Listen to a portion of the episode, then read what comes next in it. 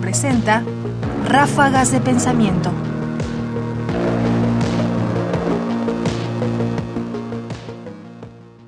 Criticar a Octavio Paz. Con las autoridades hay que tener siempre cuidado. Y me refiero, claro, a las autoridades intelectuales, aquellos autores que citamos convencidos de que su palabra es definitiva o definitoria de nuestras ideas. Pero hay un punto también en que quizás citarlos y tomarlos como autoridad es sumamente riesgoso, controvertido, difícil al menos. Escuchemos lo que la filósofa Fanny del Río nos dice acerca de los riesgos que corremos al citar hoy a Octavio Paz.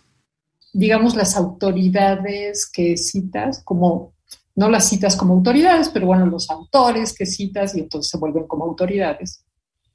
Por ejemplo, Paz, ¿no?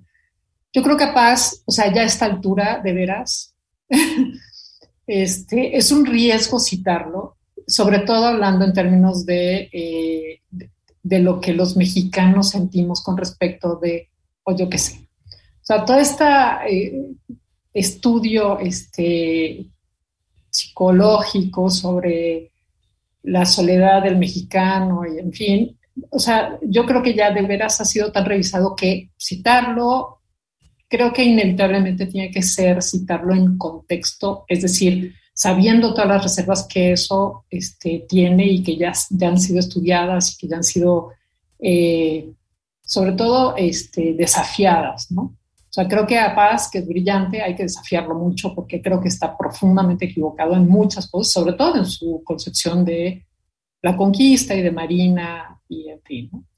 Ráfagas de pensamiento. Todo pensador, por supuesto, es un pensador de su tiempo y Octavio Paz no es la excepción. Muchas de las ideas revisadas con ojos del siglo XXI son, por decirlo menos, polémicas, sino es que ya, como dice Fanny del Río, absolutamente equivocadas. De manera que tenemos que irnos con cuidado, por lo menos citándolo a él, como a tantos otros. Siempre hay que fijarnos y, como escuchamos, poner en contexto las ideas para entender que incluso a veces las equivocaciones son explicables, pero que no tienen por qué seguir siendo parte de nuestra concepción de las cosas. Tenemos que reinventar el ser del mexicano, y una parte es, por supuesto, cuidarnos de cómo citar a paz.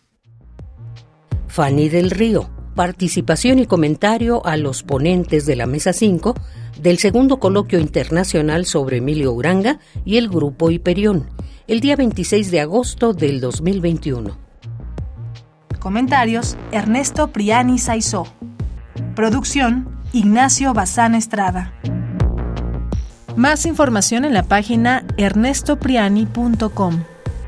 Busca el podcast en www.radiopodcast.unam.mx diagonal podcast.